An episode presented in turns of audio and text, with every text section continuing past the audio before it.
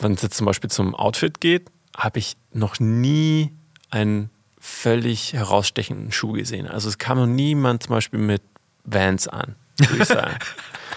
Also, wie, wie, du schon gesagt hast, so das ist immer Entry-Level ist einen guten Laufschuh zu haben und wenn es dann vielleicht doch irgendwie eine kurze Baumwoll-Jogginghose ist, fair enough. Dann sagt auch keiner was. Ich finde, kann man auch heute fast wieder eher rocken.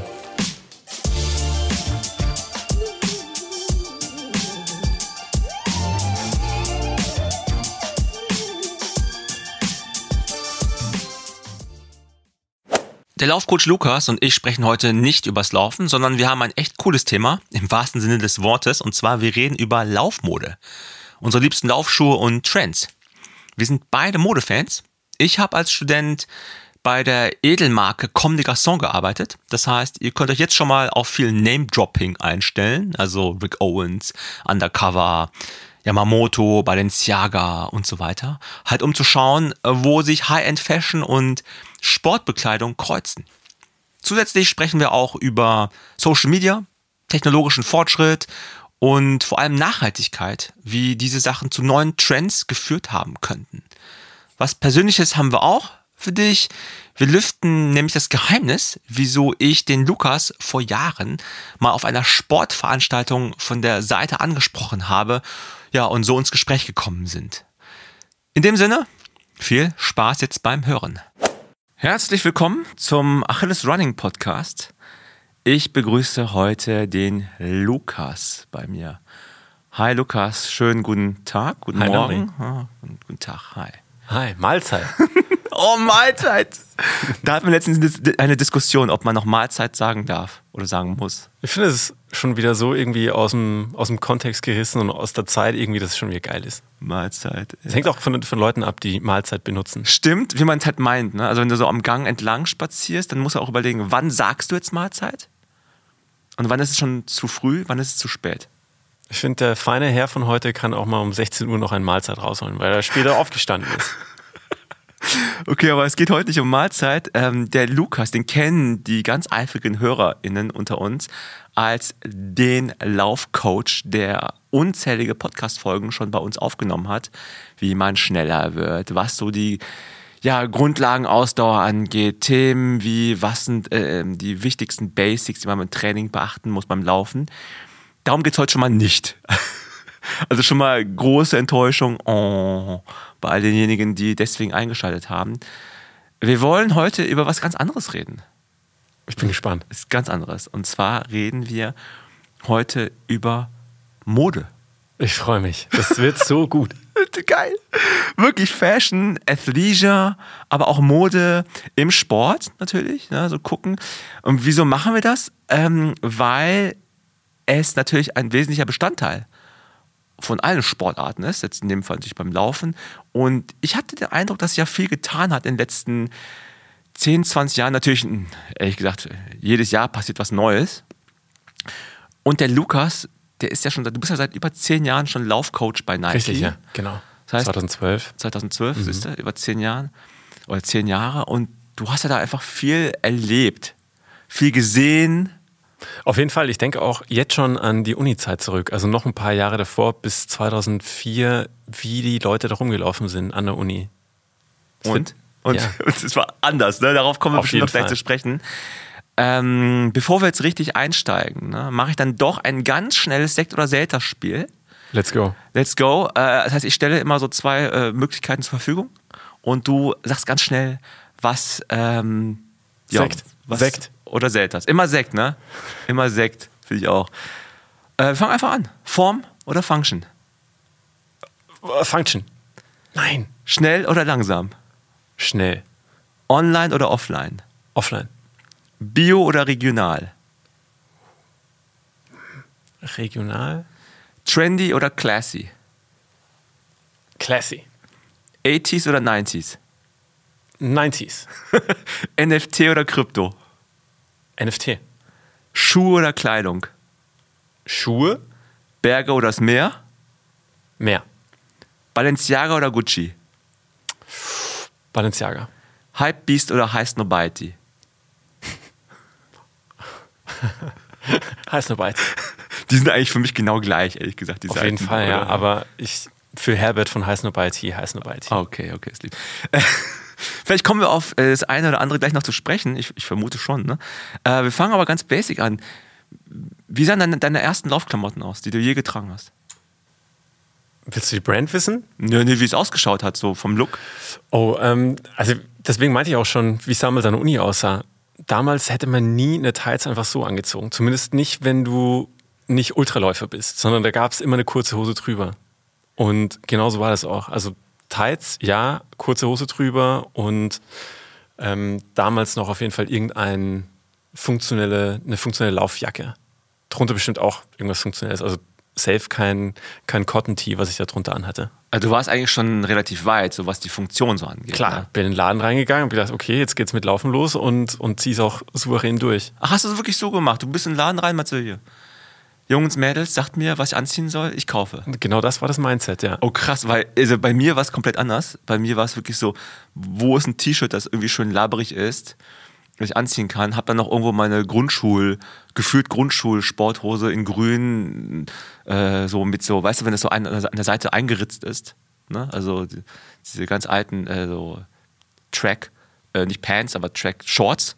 Sowas in der Richtung, viel zu eng natürlich. Und ähm, bin da durch die, die Gegend gestiefelt, also Cotton, ne? Also, Ich glaube, die Frage ist ja, wann du da angefangen hast damit. ja, ich habe ja nicht echt, also ernsthaft angefangen mit Laufen in der, in der Grundschule, aber es war, ernsthaft war es im Studium. Aber die ersten Male war ich auf jeden Fall nicht im Laufladen, weil ich fand es halt viel zu teuer, die Klamotten zu kaufen. Ich glaube, ich wollte einfach keinen Weg zurück haben. Das wäre dann die, die Exit-Strategy gewesen. Hätte ich nicht das richtige Apparel und das richtige Equipment, dann wäre ich wahrscheinlich dann wieder nach fünf Wochen ausgestiegen.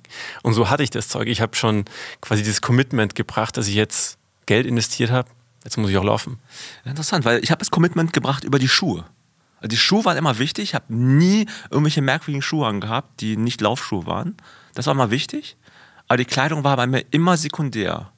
Also es ist, ich würde nicht, also heute ist es natürlich anders, auch durch meine Arbeit bei Achilles Running, dann habe ich natürlich auch Zugänge zu verschiedenen Marken, zu verschiedenen Sachen, Klamotten, die ich auch teste oder einfach kriege und dann äh, prüfe. Das ist dann klar, da habe ich mehr Auswahl, aber früher war das echt so, ich habe so eins von allem gehabt. Also ein Short, eine Shorts, eine Pants, ein, eine Shirt, eine Jacke. Meistens alles von Aldi, weil es halt auch viel billiger war. True, ja, stimmt. So Crane Sports. Ja. Shoutout an Doch, Crane, ja. Crane Sports. Oder auch TCM, gerne. Chibo. Die Sachen immer. Gibt es ja auch jedes Jahr noch, ne? Ein, zwei Mal wird es da immer. Äh, Wird's ja, wird's ja mal schön angepriesen. Leute kaufen da, glaube ich, echt ordentlich ein. Aber du warst schon echt cool so ausgestattet. Aber sag, ich sag mal so, war es denn schon damals? Ähm, ach so, vielleicht sollte man den Leuten nochmal hier erklären, warum äh, wir überhaupt, also warum du und ich jetzt darüber reden. Ich meine, ich weiß natürlich, dass ich mich für Mode interessiere. Ich Ja. auch gerne laufen gehe. Wie ist es bei dir? Bist du Mode-Fan interessiert? Ja, doch. Doch, muss ich ganz klar so sagen, bin ich. Auf, auf jeden Fall. Und ich glaube wirklich, eine der ersten, ersten Tätigkeiten am Tag ist, ich gucke dann bei Sneaker News, welche Schuhe rausgekommen sind. auch wenn sie vielleicht nicht unbedingt running relevant sind, aber tatsächlich ist es eine, wie andere Zeitungen lesen, ich gucke, was an Schuhen rausgekommen ist. Äh, bei den Schuhen, sag mal, guckst du alle Schuhe an? Also, also auch Basketballschuhe oder äh, auch Sneakers, also im, im Sinne von normalen, Anführungsstrichen, Schuhen, die nicht so sportorientiert sind? Oder guckst du nur Laufschuhe an? Alles. Alles okay. Das heißt, dein Schuhschrank ist mega voll? Frag meine Frau. Es ist echt, es ist ein Drama. Es tut mir auch echt wahnsinnig leid und ich sage dir Tut's dir gar die nicht. ganze das Zeit. tut dir nicht leid, das weiß ich. Es tut mir wirklich leid. Okay. Wirklich, wirklich. Weil der Schrank ist natürlich schon relativ fair aufgeteilt und die Schuhe stehen halt nicht mehr im Schrank drin. Und ich habe auch echt Probleme im Keller mit den Schuhen. Und ich sage immer, ich verkaufe Schuhe, und, aber es kommen einfach zu viele rein. Ich muss lachen über zwei, zwei Gründe. Erstens hast du gesagt, relativ fair ist die Schrankfläche aufgeteilt. Relativ fair. Das ist eine sehr lustige Formulierung. Das zweite ist, weil es bei uns zu Hause genauso ist. Es ist genau dasselbe Problem. Ich habe auf jeden Fall mehr Schuhe als meine Frau. Ja. Das ist klar. Halt alles nur so Sportschuhe. Sportschuhe finde ich sowieso geil. Es kommt schon, also äh, wo es bei mir angefangen hat, war 1987, 88, bin schon was älter, ne? Da gab es den ersten, äh, also nicht den ersten, da gab es den Air Jordan 3. Der kam raus. Im Kaufhof gab es den für 99 Mark. Ein Schnapper. Ja. Da habe ich ihn gekauft. Und dann fing meine Liebe zu Schuhen an. Und äh, also es war früher wirklich so, dass ich mich eher so für die Basketballschuhe interessiert habe. Das war auch früher eher so meine Go-To-Sportart. Nicht so sehr laufen. Und dann kam, weiß ich auch noch, die, es ist ja auch, ich glaube, so, so, so Modegeschichten, die macht man an so gewissen Modellen oder also nicht Ja. nur markenfest. Also die Marken, ich war nie für eine Marke so committed. Ich mochte alle Marken, also egal ob Adidas, Nike, es waren natürlich die großen, sind es ja immer noch, die großen. Und zwar damals wirklich dann der Adidas Torsion, sag ich noch, als, als die neu raus, rauskamen. Waren das die mit, mit Rot, Weiß und Blau hinten unter, unter dem Heel? Die hat eine gelbe Stange, war das? Mhm. Gelbe. Das, ähm, oh, wie, welche Farbe hatte das Obermaterial? Das weiß ich nicht mehr. Aber es war aus dem, das war wirklich von den ersten zwei oder drei Torsion-Modelle, die es gab. Eins davon hatte ich, ich glaube 160 Mark oder 170 Mark. Super teuer. Ich fand den Schuh geil. Ähm, hab ihn für alles benutzt, nur nicht zum Laufen. Also einfach nur so angezogen. Und dann gab es von, ähm, von Nike damals diese Tuned Air. War Ja. auch neu. Ich weiß gar nicht, wie das Modell korrekt heißt. Das gibt es ja mittlerweile wieder. Richtig. Neu aufgelegt. Vielleicht das heißt es immer noch Tuned Air. So, so Fischgräten ähnlich sieht das aus. Sieht man ja vermehrt auch in Berlin. Ja, ich auch. Die habe ich auch richtig geil. Die habe ich richtig geliebt auch. Aber mit dem bin ich auch nie laufen gegangen. Sondern immer nur, einfach, hab ich einfach nur an. Ja, und das war eigentlich alles. Ähm, erinnerst du dich noch an das erste Schuhmodell, das du so richtig geil fandst? Also so nicht nur zum Laufen, sondern also vielleicht eher so aus modischer Sicht. Ja, ich habe gerade dir gespannt zugehört und ich weiß noch, mein erstes wirklich großes äh, Geburtstags- oder Weihnachtsgeld habe ich für den Nike Air Icarus investiert. Icarus. Das könnte auch schon späte 80er oder frühe 90er gewesen sein. Ich müsste jetzt überlegen, Icarus. Ja, da müsste ich nachher mal googeln. Mach mal. fairerweise nicht jetzt, ist da irgendwie, ist da irgendwie irgendwo. Ah, Icarus. Okay, was war da, was war da gut dran? Teuer. Colorway. Nein, nicht teuer. Aber der, der Colorway war einfach hervorragend. Ich glaube, das war wirklich so, äh, ja, passend zu der, zu der Ära. Ein wildes Violett und ein, ein kräftiges Neongelb. Ich glaube, in der Kombi auf einem Sail-Upper stark. War einfach eine starke Farbkombi und habe ich geliebt. Und hast du mal darüber nachgedacht, warum du dich für Mode interessierst? Ich habe eine Schwester, die ist 13 Jahre älter. Okay.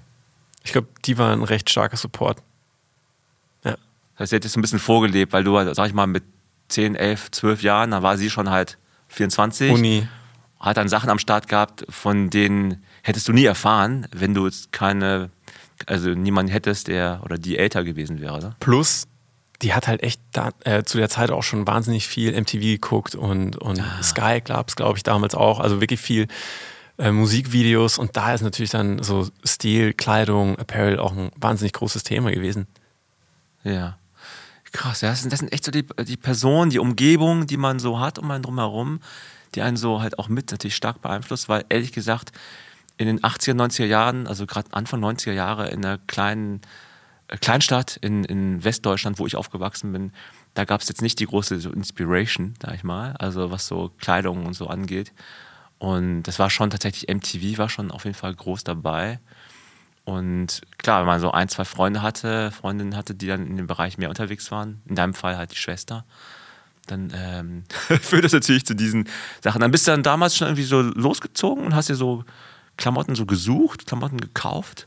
Ich kann mich wirklich an, an diese Schuhe kann ich mich erinnern und ich weiß noch, der nächst große Invest war eine, eine Latzhose und Marke? Irgendwas. Wrangler, Levis? Nee, nee, nee. Jinglers von C&A. Nee, es war schon irgendwas. Ah, Pascha? Irgendwie Oh, so. Pesh. Pesh? Pesh hieß das. Okay. Pesh. Dann war es Pesh. Äh, Pesh war damals auch so, eine- ja, die, die war bei uns auch da, die Marke Pesh. Ich weiß nicht, wo ich weiß hergekommen nicht, ich habe echt viel Geld gezahlt und leider ist mir dann dieses relativ weite Hosenbein, weil ich habe natürlich alles viel größer gekauft, um das dann auch möglichst lange tragen zu können, weil man wird ja noch größer mit, keine Ahnung, 12, 13. Dann ist das Ding irgendwann mal in die Fahrradkette reingekommen Oh, und fuck. Ja, okay. komplett am Ende. Bei dir war also der erste Schuh der Icarus. Ja? Bei Ja. mir war der erste richtige so Sneaker damals, äh, war ähm, ein Reebok. Auch gut. Ähm, den gibt es auch. Ich habe den letztens im Laden gesehen. Jetzt kommt ein bisschen, also nicht off-topic, ist schon on-topic, aber so, so, so, so eine Frage sozusagen, ein Exkurs. Wie machst du das, wenn du so Schuhe siehst, die, die du früher als Kind oder als Jugendlicher schon cool fandest oder hattest oder nicht kaufen konntest? Wenn du die jetzt siehst, kaufst du die noch nach, wenn die neu aufgelegt sind? Zum Beispiel beim Icarus, der kam, glaube ich, nochmal Mhm. vor ein paar Jahren und ich habe schwer überlegt. Aber hm, von der Ästhetik her würde ich ihn jetzt, glaube ich, nicht mehr anziehen. Und zum Laufen gibt es definitiv auch Besseres. Aber, Heute. also einfach, aber hast du ihn gekauft? Nein. Und du weißt ja, die Problematik zu Hause. Das wird sich doch verschärfen, ne? Nur mehr Öl ins Feuer gießen. Nee, bei mir war das tatsächlich, bei mir ist, ich habe da so eine ähm, ganz dogmatische Entscheidung getroffen für mich. Ich finde die Schuhe dann geil. Also, wenn so ein, der Reebok Classic, den ich damals hatte, wenn ich den sehe, oder den Air Jordan 3, als er neu rauskam, also als, nicht neu, als der wieder aufgelegt wurde, sogar im OG Colorway, war ich so kurz davor, den zu kaufen. Hat man gesagt, nee, mach's nicht, weil das ist jetzt Teil meiner Vergangenheit.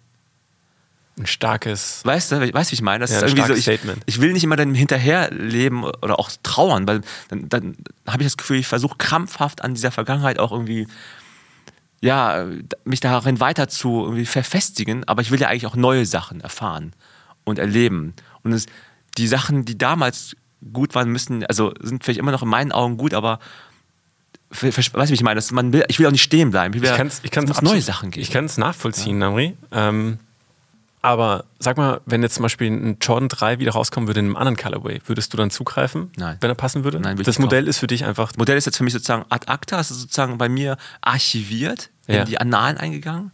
Und, also in meinem Kopf halt nur, ne? Und es ist irgendwie auch schön, dieses Gefühl zu haben, dass ich dem so ein bisschen nachtrauere. Also das ist, ich versuche das irgendwie dann so positiv zu sehen. Das ist irgendwie, es gibt auch dann, es gibt auch die App Grade, die kennst du sicherlich auch. Kenn ich. Ne? Zu viel Zeit verschwendet in deinem Leben. Es gibt ja auch andere, ne? Vintage und Vinted und heißt ja. Ähm, aber da äh, da erwischt mich auch immer wieder dabei bei der Frage, soll ich die Sachen kaufen, die ich damals geil finde, nur weil sie jetzt neu rausgekommen sind? Und das ist immer so, nee, kaufe ich nicht, weil das halt einfach, ja, ich, ich will ja, wie gesagt, Neues erfahren. Ne? Aber da haben wir ja auch schon gesagt, es gibt ja kein, kein richtig, kein falsch bei dem ganzen Nee. Thema. Und ich glaube, es gibt auch andere Leute, die komplett konträr ticken und Das- sagen, ich will den Schuh wieder haben. Ich habe ihn geliebt und ich werde ihn pflegen und werde ihn auch die nächsten 20 Jahre dann wieder haben. Ich finde gut, dass du jetzt hier sozusagen die moderate Stimme hier bist und während ich hier so fast, also, also es, es klang sehr dogmatisch von mir, ist ja auch nur auf mich bezogen, ist wirklich gar nicht wertend gemeint, aber das ist klar, also äh, ich, ich versuche halt dieses, dieses traurige Element, dass ich den Schuh nicht mehr habe oder die Klamotten nicht mehr habe, aber eigentlich noch haben möchte, das versuche ich irgendwie was anderes rumzu. Ich glaube, ist, ich weiß nicht, ob ihr mir da folgen könnt oder ob du mir da folgen kannst bei den Gedanken. Ähm, aber auf jeden Fall, es geht ja um das Thema heute Mode, aber auch im weiteren Sinne um Athleisure. Ne? Also für diejenigen, die es nicht kennen, kurzer Abriss, ne? Athleisure, Athletics, also Leichtathletik und Leisure von Leisure, also Freizeit, freie Zeit, locker. Ähm, ist ja etwas, was man gerade in den letzten so zwei Jahren während Corona vermutlich mal immer mehr gesehen hat, dass Leute im Homeoffice bleiben konnten zum Teil, wir ja auch bei Achilles, waren zwei Jahre im Homeoffice und dann, klar, ändert sich auch die Kleidung. Ne? Also es wird eher ein bisschen bequemer und ein bisschen lockerer. Hat, hat das sich bei dir bemerkbar gemacht in den letzten zwei Jahren? Die, Outfit-technisch bei mir ja, klar. Kann ich nicht behaupten. Aber Vielleicht liegt es einfach daran, was ich vorher gemacht habe und was ich jetzt mache. Und äh, es ist nach wie vor immer sehr stark an Sport gebunden. Deswegen hat sich da optisch jetzt nicht wahnsinnig viel getan. Fast sogar eher im Gegenteil. Ich glaube, ich habe die letzten zehn Jahre einfach so viel Sportklamotten getragen. Ja. Ich habe jetzt eher in Mental investiert. Okay, geil. Ähm, apropos Mantel, da fällt mir ein, beim ersten Mal, als wir uns gesehen haben, ne, jetzt kommt so ein bisschen äh, Historie, ist ja schon ein paar Jahre her, ich glaube vier Jahre, fünf Jahre vielleicht sogar, Fünf Jahre, ja. haben wir es mal gesehen, äh, bei einer Veranstaltung in Berlin von Essex, weiß ich noch. Und du saßt da so zwei Reihen vor mir. Da hat mir so, was ist, was ist das für ein Kauz, der Typ? Ne? Der sitzt da so ein, der hat erstmal nur Nike an und sitzt hier bei Essex. Da ich- Das ist schon, das ist das, also entweder ist er super strong, der Typ, oder einfach ein Assi. War ein bisschen frech, ja. Ich fand es natürlich gut, ne? Ich so, cool. Es, es, also ich finde ja immer, g- ganz ehrlich, Kleidung, wir reden zwar über Kleidung, aber wir reden nicht darüber, weil es wichtig ist. Also für mich nicht. Es macht Spaß, Kleidung soll Spaß machen, genau wie Sport Spaß machen soll. Aber Kleidung ist einfach nur Kleidung letzten Endes. Ne? Das ist ein Hobby, für mich zumindest. Vielleicht kann man nachher auch darüber reden, wie du es siehst. Vielleicht siehst du es auch anders. Kann ja auch sein. Auf jeden Fall saßt du da in, deiner, in deinem Nike-Gear, aber, jetzt kommt das große Aber, es war nicht 0815 Nike, so normal, man es halt kennt. Nee, es war natürlich mein geübtes Auge, hat das sofort gesehen. Es war natürlich die Sonderreihe, die gibt es ja immer noch, von Nike Gyakso. Ja, Gyakso. Gyakso, Gyakso, genau. Gyakso aus, äh, von einem japanischen Designer, Jun Takahashi, für diejenigen, die es interessiert. der eine sehr coole Marke hat, auch eine meiner früheren Lieblingsmarken tatsächlich, Undercover. Ähm, der hat halt damals etwas Neues gemacht, was ich geil fand von der Idee her. Das auf einmal richtig High-End. Wir reden jetzt nicht von so irgendwie Tom Taylor, äh, ne, also Marke, sondern wir reden hier von Top High-End im, ja, im hohen tausend, also vierstelligen äh, Euro-Bereich, den man normalerweise für Mental zahlt, wie auch immer. Alles viel zu teuer, logischerweise, aber halt, ja, wie ich finde, cool. Diejenigen, die es nicht kennen, sofort googeln. Jun Takahashi, so man es spricht. Ähm, Undercover hat dann halt wirklich für Nike eine eigene Reihe created. Ist auch schon, mindestens auch schon 12, 13 Jahre geschätzt her, als er angefangen hat. Das müsste, vielleicht lüge ich jetzt auch, ne? Müssen wir nachgucken, aber auf jeden Fall gibt es schon lange und jedes Jahr kommen neue Sachen raus und die Sachen sehen sehr speziell aus. Also mhm. es ist nicht your everyday Tracksuit Bottom mit ähm, so einem Oberteil, sondern stellt euch vor, damals war das irgendwie noch sehr große Prints, sehr ausladende Silhouetten, also zum Teil äh, so Oberteile, die so bis zu fast bis in die Kniekehlen gingen. Ähm, also auf jeden Fall sehr speziell, auch zum Teil so Add-ons wie irgendwelche Taschen, Zips an verschiedenen Stellen. Auf jeden Fall sehr speziell. Und das hattest du an dem Tag an. Und dann habe ich, nachdem wir fertig waren mit der Essex-Vorstellung, dachte ich mir, ja, den Typ muss man anlabern, mal gucken, was, was, was mit dem los. Ne? Also guck mal einfach, was, was da los ist. Und dann kamen wir ins Gespräch. Ne? Ja. Was hast du gedacht, als ich angesprochen habe? Ich war, glaube ich, erstmal auch begeistert von deinem, von deinem Wissen, dass du sagst, ah, das ist doch Jaxo und so, du verrückter Hund, du. Was, was hast denn so eine Jacke an? Ich glaube, das fand ich einfach schon mal recht positiv. Und ähm, wie du auch schon gesagt hast, so es connectet da dann Leute auch. Also wenn du ein Bewusstsein dafür hast und anscheinend ein gewisses Interesse, dann verbindet es uns beide. Und deswegen haben wir uns gleich irgendwie auf ein Level begeben und fand ich cool, mit dir darüber zu quatschen. Mhm. Das heißt, damals, oder ich glaube, es ist immer noch so, wie, wie also ist jetzt keine Nike-Veranstaltung, ist auch ein Disclaimer hier an der Stelle. Ist wirklich, Lukas ist freiwillig hier, kriegt kein Geld. Ne? Ähm, wie, wie, bekannt ist Georg so in Deutschland? Wie, also wie schätzt das ein? Also aus einer Umgebung, die vielleicht nicht Nike-affin ist. Ich glaube, selbst im, im Running-Bereich jetzt nicht so ganz oben. Auch die Art und Weise, wie Nike Giaxo verkauft, ist, ist jetzt nicht direkt im, im Running Store, im Running-Bereich bei Nike, sondern eher bei Nike Lab, bei den, bei dem feineren Garn.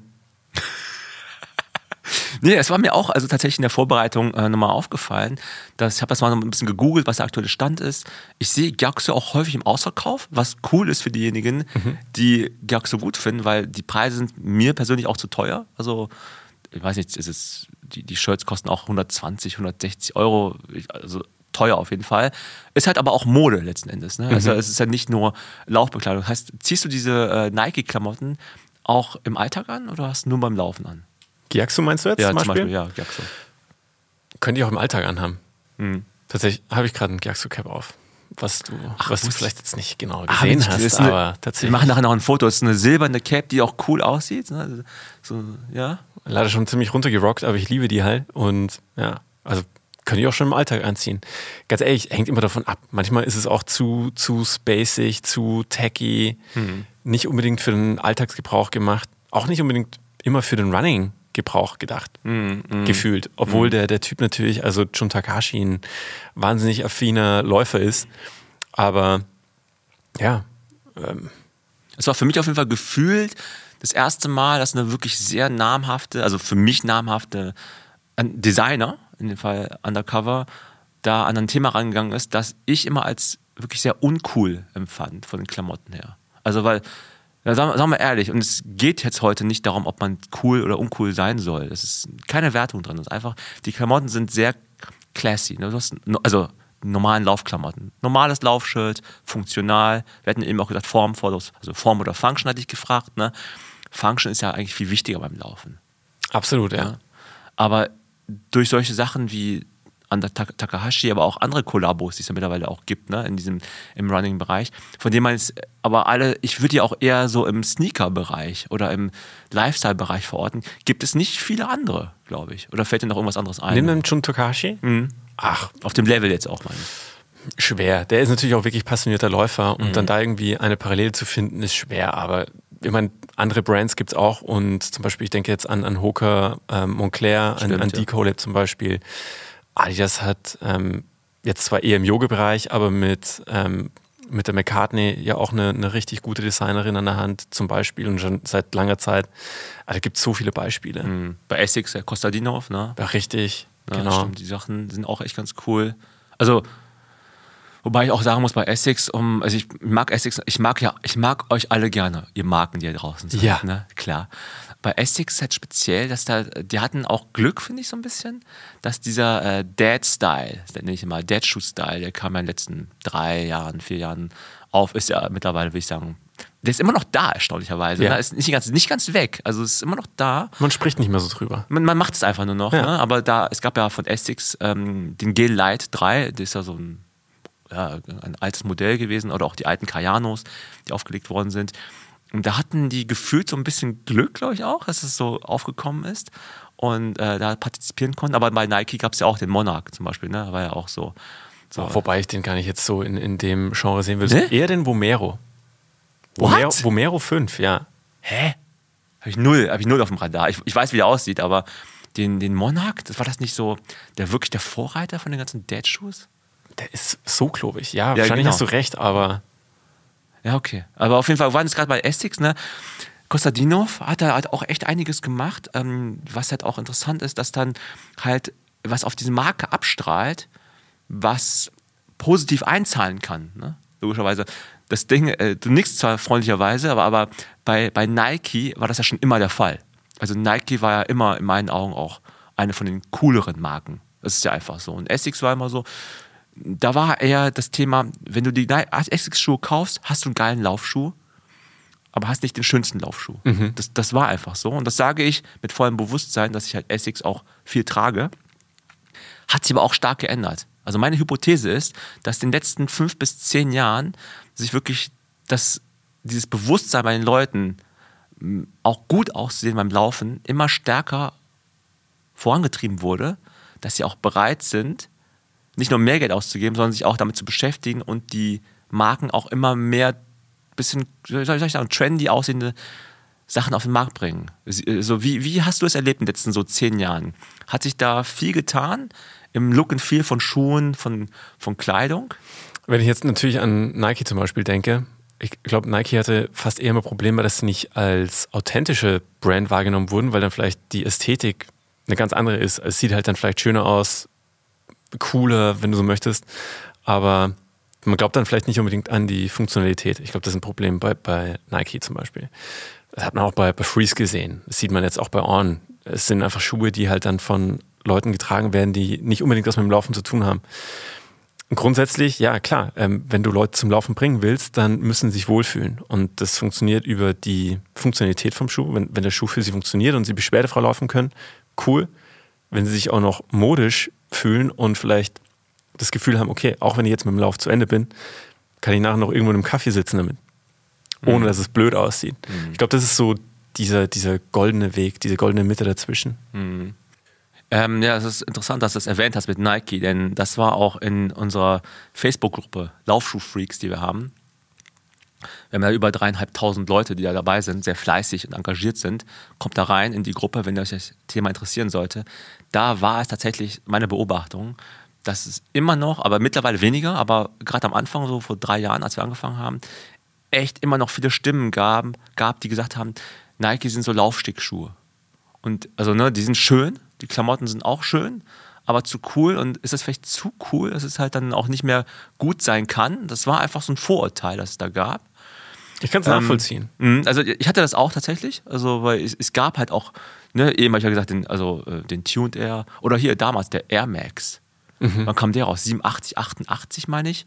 Und Schulfreund von mir hat den getragen und ich fand den wunderschön, diesen Schuh.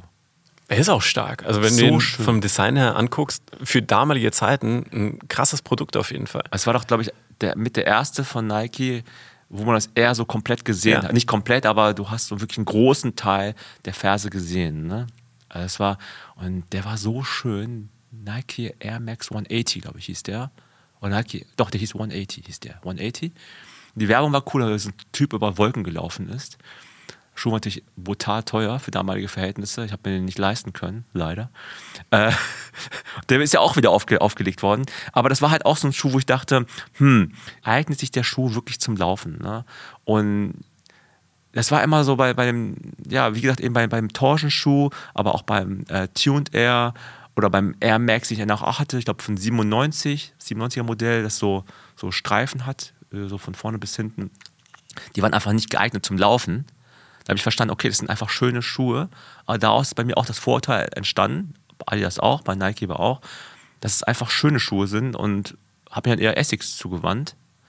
Jetzt lange Vorrede. Meine Frage an dich ist, was glaubst du ist schwerer für eine Marke? Wenn man vorher cool ist, dann sich sozusagen im, in der Funktionswelt zu etablieren oder ist es einfacher, erst in der Funktionswelt sich zu etablieren und dann cool zu werden? Interessante Frage. Ich glaube, es ist das Zweite. Und zwar einfach deswegen, weil es schwer ist, dann diese Meinung von Leuten wieder aufzubrechen und in eine neue Richtung zu gehen. Du hast ja schon angesprochen, zum Beispiel über ASICS, die, die Collabs, die es da gab zuletzt. Ähm, ich glaube, es gibt unzählige andere Beispiele. Hooker mit, ähm, ich glaube, Our Legacy und Stimmt, ja. ähm, Moncler zum Beispiel. Also hat man wirklich dann eben die, diesen äh, wirklich sehr funktionellen Schuh. Und Hoka, da scheiden sich ja auch die Geister, ob das dann zu viel Cushioning ist, ob, ob das zu viel Schuh mhm. an sich ist. Mhm. Und dann kommt da eine, eine Modebrand rein und macht da was Besonderes draus. Ich glaube, das funktioniert leichter als andersrum, eben beim Beispiel Nike und dann den Leuten, den vielen Menschen auf der Welt zu vermitteln, hey, der Schuh funktioniert auch wirklich, auch mhm. wenn er schön aussieht. Mhm. Vielleicht funktioniert es auch mittlerweile einfacher, weil unsere Welt sich geändert hat. Weil ich habe da so an Instagram gedacht. Ne? Auch ein guter Punkt, stimmt. Weil ja. du hast einfach mehr Sendungsgeilheit, Bewusstsein und auch äh, mehr so Opportunitäten, also Gelegenheiten, dich zu präsentieren. Ne? Das heißt, du machst ein Foto von dir und dann zeigst du dich einfach gerne. Ich glaube, es hat auch einen starken Einfluss. Ich hatte, das ist nur, eine Hypothese von mir, ne? wenn man vor 20 Jahren diesen selben Weg versucht hatte einzuschlagen mit Kollaboration, ach so, und Kollabos gab es damals ja auch viel seltener. Also ich finde, mittlerweile hast du ja so ein Over- Kill fast schon an, an, an zwei Marken zusammenarbeiten. Ne? Also Supreme hat das natürlich auch sehr früh schon gemacht, muss man fairerweise sagen. Aber mittlerweile hast du ja auf, in allen Bereichen, nicht nur Sport, einfach überall. Es kann ja auch irgendwie was sein, irgendwie letztens hat Supreme, habe ich gesehen, so, ein, so, eine Pfanne rausgebracht, die halt gebrandet ist. Das heißt, die überschreiten ganz klar Grenzen, also äh, branchenweit. Ähm, das heißt, vielleicht ist da auch so ein, eine, eine Akzeptanz auch da. Das heißt, ich weiß gar nicht, ob es vor zehn Jahren genauso oder 20 Jahren genauso funktioniert hätte. Wie gesagt, nur eine Hypothese von mir. Ähm, wie ist denn das jetzt nochmal zurückzukommen zu der äh, ursprünglichen Frage, äh, wie das sich in, du hast ja viele Laufgruppen auch trainiert oder auch ja. Menschen trainiert, ne? Wenn die so ankommen bei, bei dir, sind die dann am Anfang schon sehr im Schnitt sehr informiert sind die schon sehr, sag ich mal, so lauf-ready oder musst du, die, musst du die in der Regel so bei Adam und Eva abholen? Was Outfit betrifft? Ja, also jetzt? Outfit, aber auch so rein vom so Trainingsstand. Es ist, sagen wir so, es ist wirklich sehr, sehr selten, dass Leute sagen, okay, ich würde gerne jetzt mit Laufen anfangen und ich habe mir gedacht, wir laufen jetzt mal 15 Minuten oder zwei Kilometer. Also es passiert selten. Die Leute würden sich in der Regel, glaube ich, auch nicht in der Gruppe raustrauen. Da wäre der Druck, schätze ich mal, mhm. zu groß. Mhm. Und ansonsten, ähm, ja, wenn ich da jetzt an irgendeine Session denke, dann hast du die Leute da, dann, dann sind die committed, dann kann es sein, dass sie vielleicht noch irgendwie sagen, hey, pace-technisch vielleicht ein bisschen langsamer. Mhm. Ähm, ich weiß nicht, ob ich die 6er Pace schaffe. Könnte zum Beispiel eine, eine gut äh, mögliche Aussage sein. Und wenn es jetzt zum Beispiel zum Outfit geht, habe ich noch nie einen völlig herausstechenden Schuh gesehen. Also es kam noch niemand zum Beispiel mit Vans an, würde ich sagen. Also, wie, du schon gesagt hast, so, das ist immer Entry-Level, ist einen guten Laufschuh zu haben und wenn es dann vielleicht doch irgendwie eine kurze Baumwoll-Jogginghose ist, fair enough. Dann sagt auch keiner was. Ich finde, kann man auch heute fast wieder eher rocken. Ja, kann man schon machen, ob es dann sinnvoll ist, ne? Hm. weiß man natürlich auch nicht. Hängt dann von der Distanz ab. Ähm, was sich im Laufe der Jahre ja auch verändert hat, ist natürlich das Thema Technologie und Innovation. Ne? Das heißt, mhm. es gibt neue Materialien oder alte Materialien im neuen Gewand, gibt es natürlich auch. Und das hat mein, in meinen Augen auch echt viel dazu beigetragen, dass sich die Laufmode, also sowohl bei den Schuhen, aber auch bei den Klamotten sich geändert hat. Ne? Also Beispiele wären natürlich sowas wie bei Adidas Boost. Ja? ja, TPU-Material und auch gut visualisiert. Das ist halt immer wichtig. Es hilft ja nichts, coole Technologien zu haben, man muss sie auch zeigen können. Mhm. Bei Nike Air, ja, also wenn Air draufsteht, ist zwar schön, aber man sieht es noch geiler, weil dann siehst du auch, dass da Air ist. Das haben die auch cool gemacht. Oder siehst aber auch neue so, äh, Materialien, aber auch neue äh, Technologien, wie, ja, neu relativ gesprochen. Ne? Also Flywire damals bei Nike war ja auch etwas Neues. Das hat ja auch wiederum dazu geführt, dass du neue Styles einführen konntest. Mhm. Ja? Oder auch, ähm, wie heißt das nochmal hier mit den ganzen, den Mesh, also ähm, Flynet. Flynet, genau. Ja, das gibt es ja mittlerweile auch überall, also in verschiedenen Bereichen. Da gibt es auch Ärger auf dem auf Industrielevel, ne, wer was zuerst erfunden hat, aber das ist nicht das Thema für heute. Aber das führt ja auch dazu, dass neue Mode da reinkommt. Wie, äh, also wenn du so neue Technologien gesehen hast, ne? oder, oder Innovationen, wie sehr denkst du, hat das einen Einfluss auf neue modische Entwicklungen? Ich habe mir in dem Kontext tatsächlich nie bewusst Gedanken dazu gemacht. Ich habe es dann quasi vor die Nase gesetzt bekommen. Beispiel mhm. jetzt zum Beispiel Flynet und habe dann für mich aber festgestellt, ich bin kein Flynet-Typ. Ich will meinen Fuß nicht sehen. Also vor allem die Form von meinem Fuß will ich mhm. nicht sehen, wenn ich auf meinen Fuß runtergucke. Ist ja eng anliegend das Material. ist eng anliegend wie ein Zocken und ich sehe halt, ich sehe halt diesen Fuß da unten. Mhm. Und dann ist halt auch meistens dann der Zehenbereich flacher. Ja. Also so ein bisschen gestrafter, sag ich mal. Ja. Das finde ich ein bisschen unangenehm tatsächlich. Also auch bei, bei Adidas das gleiche Thema, auch beim Ultra Boost, beim 21, glaube ich, ist das. Also der sieht cool aus, also finde ich, das Profil sieht echt ganz cool aus, dass es so ein bisschen vorne so spitz zufällt. Aber ich finde es nicht so bequem wie vorher tatsächlich. Mhm. Du willst deine, deine Toebox haben? Ja, tatsächlich. Es ist so ein bisschen, ja. Äh, vielleicht ist es ein bisschen old-fashioned an der Stelle. Aber vielleicht sind wir so. Ein bisschen old-fashioned, ne? Ja. ja. Zwei Fattis, die über, über Mode reden. Vielleicht ist es gar keine so gute Idee, das zu machen. Aber äh, ja, auf jeden Fall ist es spannend, das zu sehen, was alles passiert, auch im so Materialbereich. Ne? Also ich denke da auch an, an Marken, die vielleicht auch aus anderen Bereichen kommen, wie Under Armour, also anderen Bereichen sind von anderen Sportarten, aus dem American Football kommen, aber dann mit ihrem Know-how dann auch versuchen, in den Laufbereich reinzukommen. Auch mit gewissen Schwierigkeiten verbunden, muss man auch fairerweise sagen. Aber das ist auch interessant zu sehen, wie sie halt so ihr Know-how ähm, ja auch im Schuhbereich, ne, bei ihren Schuhen da versuchen anzuwenden. Ob es als Marke dann möglich ist, sich durchzusetzen, ist ein anderes Thema. Auf jeden Fall ist es ein mega dickes Brett, an dem sie auch schon länger bohren. Ähm, ja, good luck to them, sage ich an der Stelle. Äh, es ist natürlich immer schwer, sich da reinzusetzen. Aber du hast eben, ähm, hast du interessanterweise On erwähnt auch. Ne? Mhm. Wie ist da deine Meinung da so zum, zum On Look and Feel, den die ja so haben? Also wirklich modisch jetzt so. Ja. ja, mit dem Schweizer Background schwierig, da so diese Passion, glaube ich, beim Konsumenten zu wecken. Okay. Ich glaube, die müssen natürlich vor allem über diese, die Technikseite rangehen und darüber den, den Kunden kriegen. Und das machen die auch. Es ist, vom mhm. Design ist es relativ kühl.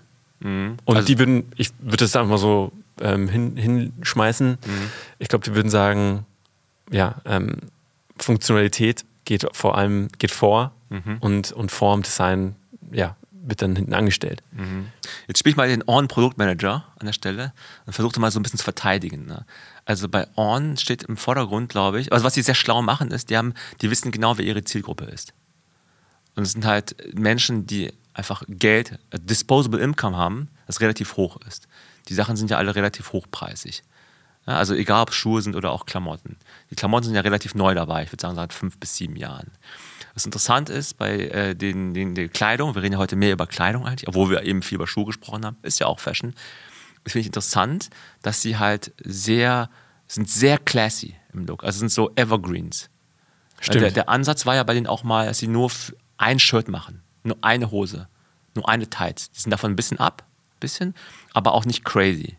Also das heißt, die haben aber nicht irgendwie 20 verschiedene Shirts. Haben die einfach nicht. Die haben, glaube ich, drei bis vier, einmal langärmig, einmal kurz, einmal ein bisschen dicker, einmal wasserdicht und, und so weiter. Das finde ich erstmal gut, weil das so ein bisschen das Thema Simplicity auch äh, hervorruft. Das finde ich, das machen die ganz schlau. Ja. Ich finde die Preisstrategie super interessant bei On. Das heißt, es ist nie im Ausverkauf. Ausverkauf. Also wenn überhaupt ganz, ganz selten für irgendwelche Auslaufmodelle. Habe ich nie drauf geachtet. Ja, das ist, das ist sehr streng. Also das ist auch das Thema von wegen, wie die mit Retail halt arbeiten. Ne? Die, andere, die haben eine andere Connection zu. Die sind ja auch nicht bei ja, den Amazons der Welt, ne? dass man es einfach dort, äh, dass man, das heißt, sie haben ihre Preise unter Kontrolle, will ich damit sagen, was halt mhm. halt total schlau mhm. ist, was natürlich für die Marke On sehr stark aufwerten kann. Ja, du, du, du befindest dich nie in der Ramschkiste, Das heißt, das, das schafft die Wertigkeit. Und das verbunden mit der Classiness und die Farben sind auch eher, eher so gedeckt, so ein bisschen ruhiger, ab und zu mal ein bisschen so ein, ist schon heftig, so ein bisschen mehr so orange, Style, so ein bisschen wie deine Club Mate, die hier steht, so ein bisschen orange, gold, gelb, so, so Richtung, das ist, schon, das ist schon crazy. Ansonsten ist ja alles sehr so grau und schwarzlastig. Aber geile Socken. Stimmt. Socken sind nicht schlecht. Die, ne? sind, die sind schon sehr frech im, im Vergleich zum Beispiel zu Uni Schwarz oder Uni Ja, Weiß. Stimmt. So ein bisschen wie in Silence Socken eigentlich. Ja. Also fast Vorreiter. Also will ich sagen Vorreiter. Ich weiß nicht genau, wer zuerst da war. Stimmt, die Socken waren speziell. Hatte ich auch damals mal bei so einem On-Stand gesehen, bei irgendeiner ISPO, also Sportmesse. Bin ich da vorbei, habe ich die zum ersten Mal gesehen, dachte, hey, sind ja cool. So ein bisschen anormal. Die so, Socken sind stark, da reißen die einiges raus optisch. Ja. Das wird ja eigentlich eine Hypothese, also nicht eine, meine Hypothese stützen, dass wenn man also nicht eine noch nicht formulierte Hypothese, Disposable Income wahrscheinlich etwas älter, modisch, will man so ein bisschen gewitzt sein, aber traut sich nicht. Lieber gedeckte Farben, aber bei den Socken gehe ich crazy. Ja, stimmt. Gibt es ja so Leute, die ja immer so, gerade Männer, die dann sagen, okay, ganz, ganz grau hier, Anzug grau, aber hey, bei den Socken, richtig krasse rote Socken.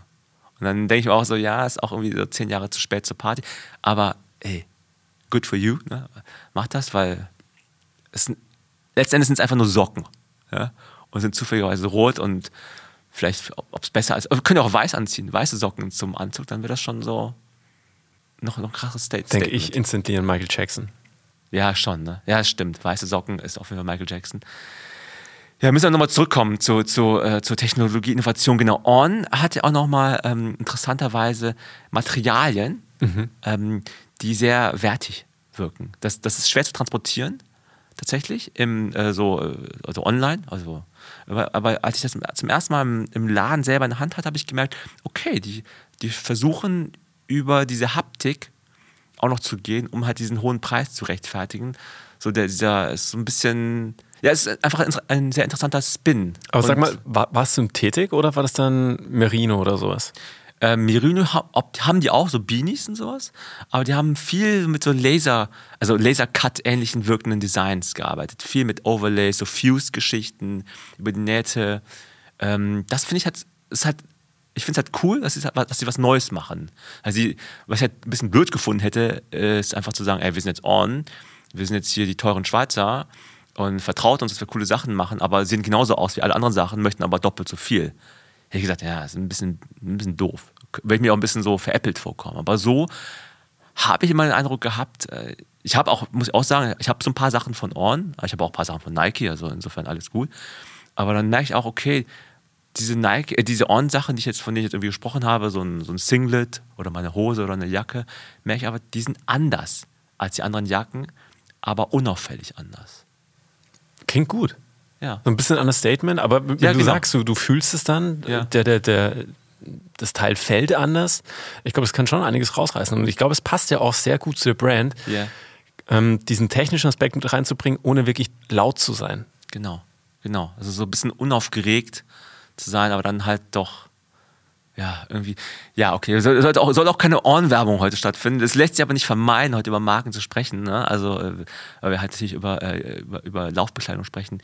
Wa- Was denkst du, gibt es außer jetzt eine von, also wir wollen jetzt keine großen Marken nennen, aber gibt es denn irgendwelche Underdogs, die du so gerade vom Auge hast, wo du denkst, die machen irgendwie designmäßig einen geilen Job gerade? Ist da irgendwas, kommt da, sticht da irgendwas ins Auge? Die Frage ist, was du noch als Underdog äh, ansiehst. Ja, Aber also gefühlt, also nicht Nike und Adidas, sag ich mal. würde für dich noch Satisfy einen Underdog darstellen? Ja, Satisfy kenne ich alle. Okay. Satisfy finde ich, Find's auch gut. finde ich spannend. ja. ja, okay. Zum Beispiel gerade, wenn es wirklich mal um, um Mützen geht. Die hatten jetzt gerade eine, ein Release zum Thema Winter, Winterwear, wenn man so möchte. Und ich finde, Mützen, da schaut man immer ziemlich schnell sehr spießig aus als, als Läufer. Und die hatten aber eine äh, Batik Merino Mütze. Was glaubst du, also worauf führst du jetzt den Erfolg oder worauf führst du es zurück, dass Satisfy eine coole Marke ist? Was machen die anders? Ah, Es ist, könnte plump sagen, disruptive. Es, Also gerade auch, dass sie so sehr auf Baumwolle setzen seit Jahren und Merino-Wolle machen die anderen nicht so. Also es geht nicht vorrangig um Dry Wicking, schnell irgendwie die, die Körperflüssigkeit vom Körper selber wegbringen. Aber zum Beispiel, ich denke auch an die Moth-Eaten Shirts, mit diesen kleinen Löchern, die aussehen, als hätten sie Motten gefressen und man sich von jedem dann anhören lassen kann, hey, hast du Motten bei dir zu Hause?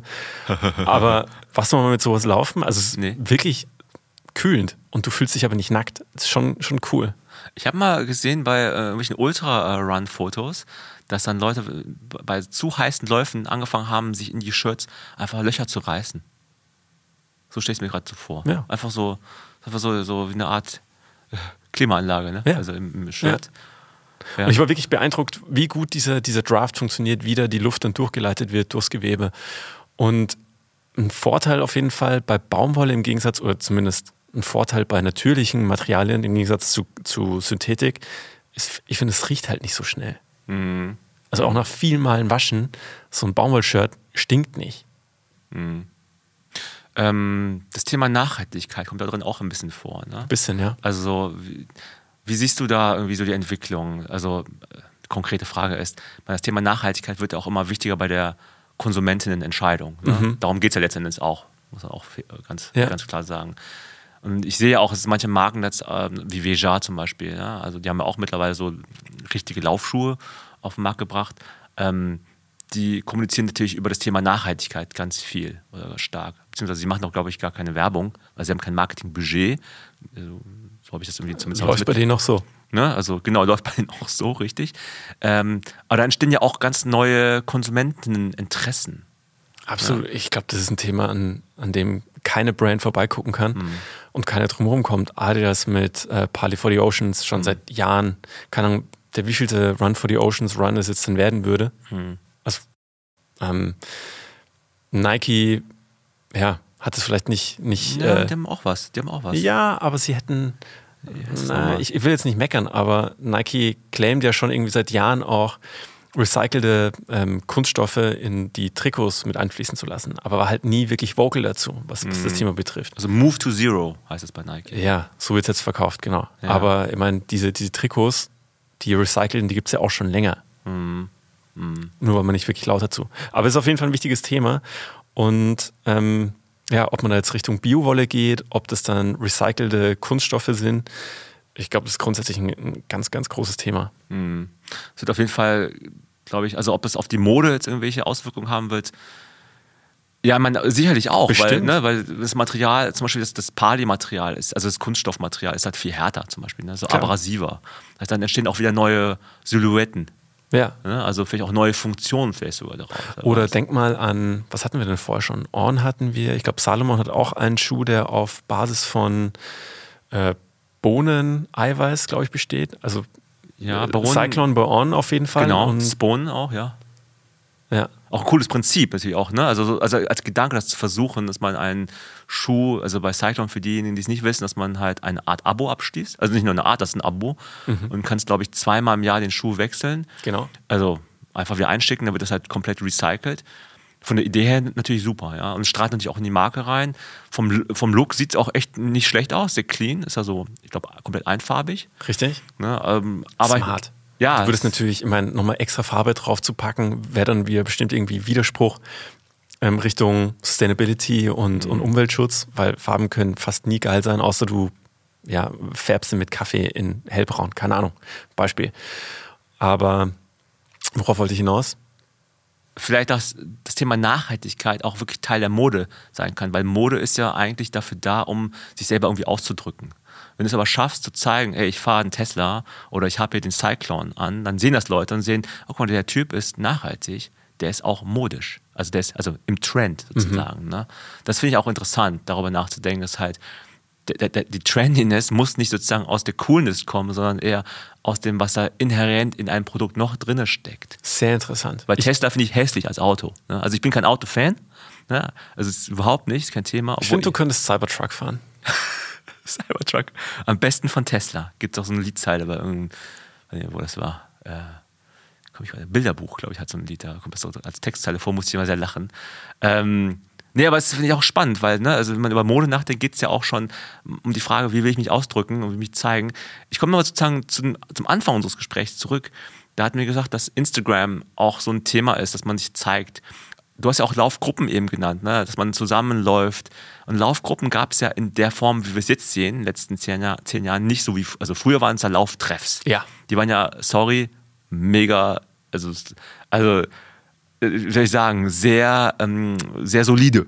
Solide Veranstaltung, ja, äh, nicht besonders crazy. Es ging halt darum, laufen zu gehen, was auch cool ist. Also wirklich, jetzt bitte nicht, ja, äh, macht mich nicht fertig. Wenn ihr, wenn ihr mir schreiben wollt, schreibt mir, ja, also redaktion at achilles-running.de, regt euch darüber auf, dass Namri jetzt irgendwie gehatet hätte über die Laufgruppen, okay, kann so rübergekommen sein. Will nur sagen, die Laufcrews, die es seit so 10, 12 Jahren gibt, die sind ja viel, also die, die sind auf Gemeinsamkeit im Sinne von auch nach dem Laufen noch was trinken gehen oder zum Feiern gehen, das steht ja halt auch sehr im Vordergrund und dann halt nicht in so einem, an so einem Stammtisch, sondern halt eher in so einem ja, cooleren, cooler wirkenden Ambiente. Meine Hypothese da ist, dass diese Laufcrews dazu geführt haben, dass Fashion auch echt nochmal einen Sprung im Laufbereich nach vorne gemacht hat. Schwer zu sagen, ob die Kunden das angetrieben haben oder ob die Brand quasi. Gegenseitig quasi. Ja, wahrscheinlich gegenseitig. Auch wenn ich jetzt an, an Cruise denke, dann haben die ja oft auch irgendwie eine Verbindung, sag ich mal, zu, mhm. zu Brands direkt. Und ich glaube, wenn du diesen Access hast zu einer Brand, kannst du natürlich viel leichter und viel schneller irgendwelche Entwicklungen antreiben. Und wenn es ums Design zum Beispiel geht. Also ich glaube, das kann man auf jeden Fall sagen. Und äh, kommen wir nochmal auf die Lauftreffs zurück. Hätte damals schon so ein Interesse bestanden von Brandseite aus, die Leute mit einem modischen Running Apparel auszustatten. Ich glaube, die Leute wären früher auch schon anders angezogen gewesen beim Lauftreff. Ja, auf jeden Fall. Und was natürlich auch noch ein wichtiger Punkt ist, was du ja auch schon äh, diverse Male gesagt hast, so wie wir Medien konsumieren über Instagram, das haben meine Eltern haben das nicht gemacht. Also hätte es die Möglichkeit gegeben, sich so zu informieren und diesen, diesen krassen Austausch zu haben und zu sehen, was wer trägt, dann hätte es wahrscheinlich auch schon früher Leute gegeben, die beim Lauftreff fancy Sachen angehabt hätten. Es ist jetzt vielleicht auch ein Stück weit einfacher für uns, ähm, Sachen anzuziehen, die nicht so normal aussehen. Absolut. Weil man halt bei Instagram oder bei YouTube oder Internet hast du halt einfach weltweit den Zugang und auch die Bilder ähm, von Leuten, die richtig verrückt angezogen sind. Und dann, ähm, dann traut man sich vielleicht auch mal eher, da aus dieser, aus der Reihe zu tanzen und zu sagen, hey, der Sneaker sieht ein bisschen crazy aus, aber warum nicht? Ne? Und das ist aber auch aus der Berliner Bubble herausgesprochen, muss man auch fairerweise mhm. sagen. Ich erinnere mich zum Beispiel jetzt daran, das ist nicht, es geht nicht ums Laufen, da war doch mal vor ein paar Monaten, war doch mal so ein Bild von Leroy Sané äh, in den Medien, wo er dann so einen weißen Mantel anhatte. Und es war, glaube ich, von Balenciaga oder sowas. Und er sah ein bisschen verrückt aus, weil da so Graffiti drauf war. Mhm. Und dann war das ein großes Thema. Und ich dachte auch so, hä, ist einfach nur ein Mantel, lass den Typen doch in Ruhe. Äh, außerdem soll er einfach Fußball spielen. Ich bin jetzt kein Bayern-Fan und so. Ne, aber dachte mir so, das, warum macht er das jetzt zum Thema? Das heißt, will damit sagen, ich glaube, Mode ist immer noch interessant, weil es irgendwie so einfach ist, sich damit irgendwie also auch anzuecken. Auf jeden ja? Fall, du siehst es ja die ganze ja. Zeit auch. Genau. Aber eigentlich ist es einfach nur ein Shirt, das du anhast. Vielleicht ist es auch dieser Connect zum Laufen. Dass Laufen grundsätzlich so nahbar ist, so easy accessible, du kannst es halt mhm. immer machen. Und das gleiche gilt auch für Mode. Du hast sie immer vor deinen Augen. Mhm. Jeden, den du auf der Straße anguckst, hast immer irgendwie deinen, deinen eigenen Gedanken dazu, wie er angezogen ist, ob es dir gefällt oder nicht. Mhm.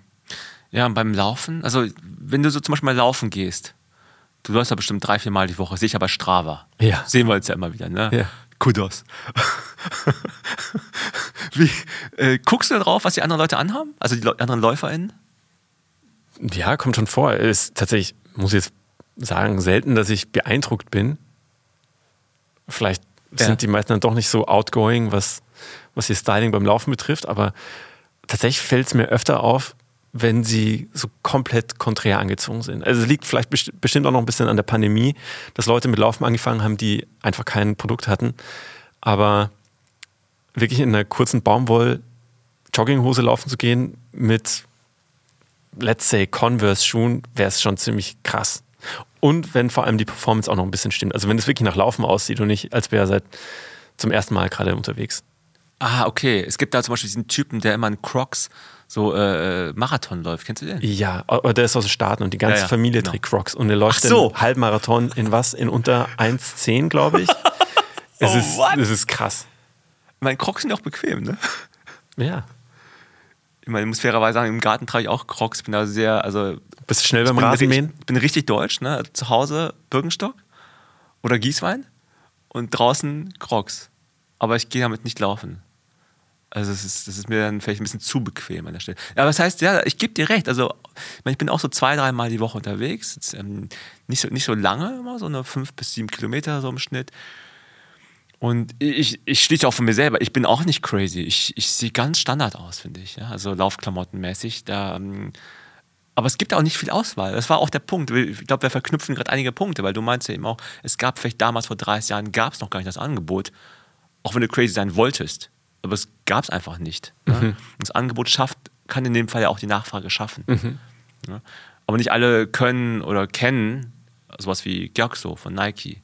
Ne? Also, oder ne, haben, sehen keinen Bedarf darin, das, das, das, das, das zu kaufen. Ja. Und darum sieht man halt normal aus. Ne?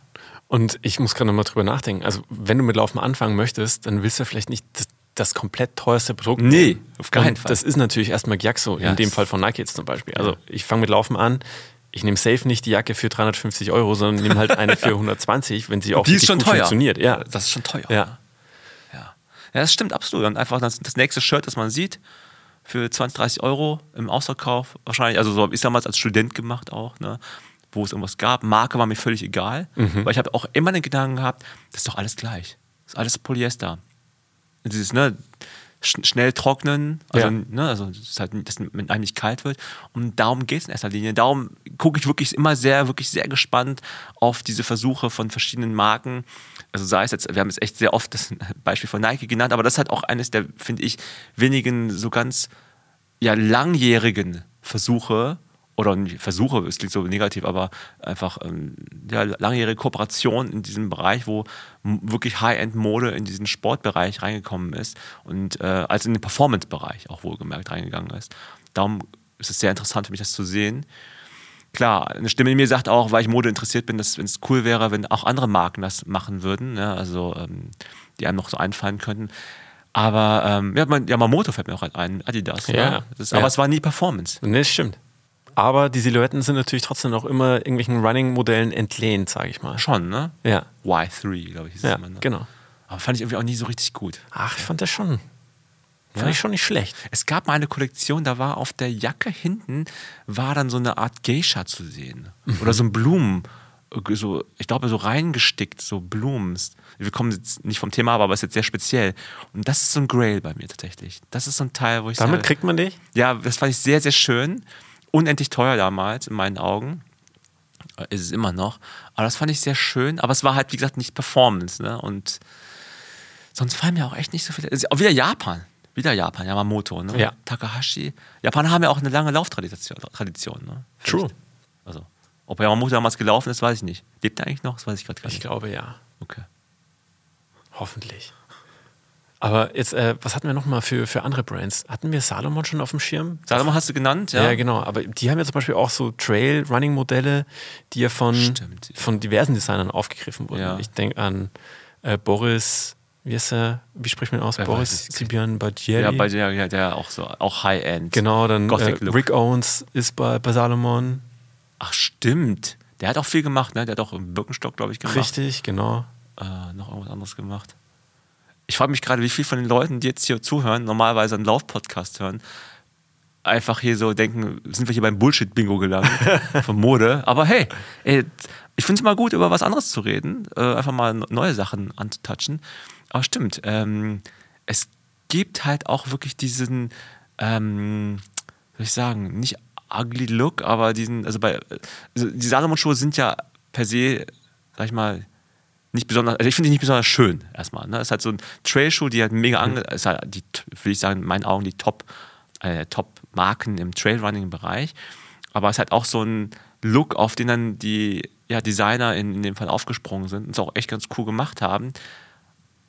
Aber es ist auch wieder Schuhe. Es, ich sehe schon, das Schuhe ist so ein, ist schon, glaube ich, das größere Thema als Klamotten. Ich glaube, es ist leichter für einen Designer, einen Schuh zu designen, der zu vielen Looks dann vielleicht passt, als andersrum. Ich glaube, Schuhe Mhm. wechselt man leichter und entspannter zu einem anderen Outfit und deswegen ist es interessanter. Das ist eine gute Hypothese. Das stimmt. Das fängt ja vielleicht schon an mit so Joschka Fischer damals, bei der, als er so äh, seinen Schwur geleistet hat, äh, als er ähm, Minister, glaube ich, damals geworden ist. Was hat er Oder an? nee, nee, Was war, war's? war Parlament. Ich weiß nicht mehr. Also hat er einfach so Sportschuhe angehabt. Ich überlege gerade, welcher es war. Hast du das auf dem Schirm? Vom So ein weißer Auge? Schuh, so ein weißer Schuh. Ich es denke, Adi? Könnte sein, ich, ich- was weiß ich nicht mehr. Ich glaube nicht. Ich glaube nicht. Es war noch mehr Running Authentic. Ich glaube wirklich so Running-Bereich. Also es, es war so in meinen Augen ist es so ein, so ein weißer Schuh, den ich da irgendwie sehe, wie er so die rechte Hand so hebt Ja. und so schwört. Ähm, aber das war ja damals ein Clash, ne? wo, wo er so mit Klamotten, also Voll. im Anzug war das ja schon, aber dann Sportschuh. Darum würde das deine Hypothese stützen, dass man sagt, es ist einfacher Schuhe zu wechseln. Und das stimmt auch. Es ist einfacher, es ist unauffälliger, aber dann irgendwie doch auffällig genug, dass man es registriert. Weil wenn du obenrum was änderst, so sag ich mal, so ein Oberteil anziehst, das crazy ist, dann, dann weißt du schon, dass du darauf angesprochen werden wirst. Also vielleicht noch mehr als bei Schuhen. Okay, ich glaube, wir haben viele wilde Hypothesen im Modebereich. Gibt es noch was, worüber wir sprechen müssen, was Mode angeht? Ich überleg mal, fällt dir noch was ein, was, äh, was interessant sein könnte, ähm, was zukünftig vielleicht so Neues kommen könnte. Also wo könnten neue Modeentwicklungen hingehen? Nicht, dass wir beide Designer-Ahnung hätten, aber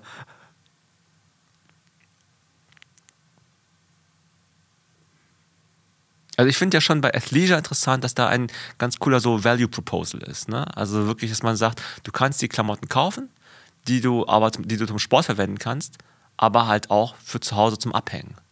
Das heißt, du, das heißt, de- deine Kleidung ist nicht mehr so unifunktional, sondern du kannst halt deine Jogginghose auch zu Hause anziehen, Absolut. weil es aber auch Ja. cool genug aussieht, kannst du es auch draußen anziehen, aber weil es auch so funktionell gut gemacht ist, designt ist, kannst du kannst damit auch Sport gehen. Ich meine, ist es nicht so, so gerade auch schon dadurch, dass man eine Wortschöpfung, eine Wortkreation hat mit Athleisure? Das sagt ja eigentlich schon, dass es so Multipurpose. Es soll mehrere Funktionen quasi abdecken können. Und das sagt ja schon alles eigentlich. Also diese Multi Multifunktionalität äh, zu Hause, aber trotzdem, ich könnte auch gleich rausgehen. Äh, was zum Beispiel diese Modulare zum Beispiel betrifft, dass man bei Jacken dann die Ärmel abnimmt oder bei Hosen die, die Beine kürzt zum Beispiel. Ich finde, sowas sieht man immer öfter und wird auf jeden Fall auch tragbarer gestaltet. Ist ja bei, im Outdoor-Bereich jetzt nicht was komplett Neues, dass man die, die Hosenbeine kürzt, aber es sieht machbarer aus, es sieht nicht mehr so oll aus. Mhm. Ich bin auf jeden Fall gespannt, ob das Ganze irgendwie fluider wird, im Sinne von, ob auch neue Marken, die vielleicht in anderen Bereichen, die Patagonia im Outdoor-Bereich etabliert sind, ob die zum Beispiel auch in den Laufbereich gehen würden jemals. Also ich vermute eher nein, ehrlich gesagt, weil das halt deren Kernkompetenz ist halt so Outdoor. Aber ich, ich habe manchmal das Gefühl, ich frage mich das deswegen, weil ich zum Beispiel bei Orn drauf gekommen bin, dass die auch, die haben auch eine Erweiterung ihrer Produktpalette ja ähm, durchgeführt, dass die jetzt auch in dem Laufschuhen halt auch Hiking-Schuhe haben. Das heißt, sie versuchen da reinzukommen. Ich weiß nicht, wie erfolgreich das Ganze ist. Ob das überhaupt Sinn macht, weiß ich auch nicht. Also aus sozusagen aus Markensicht, keine Ahnung, weil On ist für mich halt eigentlich eine Laufmarke. Und Trail, das merken wir auch bei Achilles Running, ist klar, es ist irgendwie assoziiert, man ist unterwegs, aber es ist dann doch eine ganz andere Klientel, Ja. andere Themen. Ne? Ja, du hast voll recht, aber es ist natürlich ein großes und ein wichtiges Thema für Brands und, und klar wollen die irgendwie ihren, ihren Schuh da reinbringen in die Tür. Ob das jetzt wie bei On ist, über Roadrunning zu Trailrunning und dann dementsprechend Hiking Silhouetten anzubieten oder ob es vielleicht genau von einer anderen Richtung ist, Beispiel Salomon, dass es dann eher Richtung Road rüberfließt, kann, kann beides funktionieren. Aber es ist auf jeden Fall ein wichtiges Thema. Ja, und dann, wie, ich, wie wir eben auch schon rausgearbeitet haben, ne, tatsächlich das Thema Nachhaltigkeit, klar, das wird dominant sein. Auf jeden Fall. Ne? Also sowohl, aber wie gesagt, dieses Thema Mode, Mode an sich vielleicht auch wirklich ausdrücken über das, was man konsumiert. Ja. Ne? Also es ist ja auch ein, irgendwie ne, ein Statement zu sagen, ich kaufe nur regional oder Ja. Bio oder ich halt einen Voll. Schuh, der recycelt Voll. ist. Ne? Halt, Und da wird es natürlich dann wirklich wieder spannend, wie in Zukunft Designs aussehen, wenn es um das Thema Zirkularität geht. Wie können Schuhe wieder rückgeführt werden? Äh, die Probleme, die sich daran irgendwie dann, die daran geknüpft werden. Ähm, wenn es wirklich nur noch ein, ein Produkt, ein Material sein darf, das da in den Schuh reingegangen ist, um den komplett wieder recyceln zu können. Also auf jeden Fall spannend. Mhm.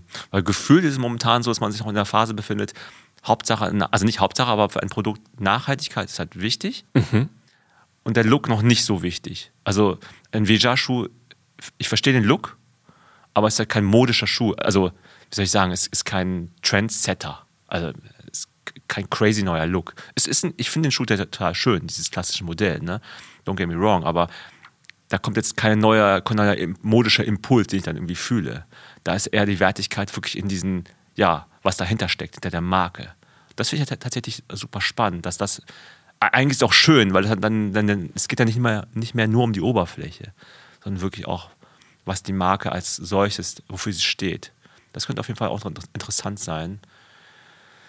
Ja, ich glaube, wir könnten jetzt mal weiterreden, ne, Voll. Lukas? Und ich glaube, wir würden dann auf verschiedene Themen kommen, die noch spezieller sind, noch detaillierter sind, wo wir heute sagen, okay, ich habe heute nur die Hälfte verstanden. Seht es einfach so, ihr könnt viele Sachen nachschlagen bei Google. Ähm, trotzdem hoffe ich natürlich, dass es euch die Folge gefallen hat. Lukas, Mir hat sie gefallen. dir hat's gefallen? Mir hat's gefallen. Mir hat's mega gefallen. Nächstes Mal noch, noch krassere ähm, ähm, Name-Droppings. Ich glaube, davon haben wir echt viele gemacht heute. Ähm, ja, ansonsten, wie immer, wenn euch der Achilles Running Podcast gefällt, freuen wir uns, wenn ihr weiter dabei bleibt. Vielleicht sagt ihr, ey, das ist wirklich so gut, dass wir mal eine gute Bewertung hinterlassen möchten. Ich halte euch nicht auf. Ich freue mich, wenn ihr es tut. Wenn nicht, dann, dann halt leider nicht. Schade. Ich eine kleine Träne. Das Wichtigste ist einfach, dass wir alle hier beisammen sind, gesund bleiben, im selben Boot sind, aufeinander aufpassen und wie immer, keep on running.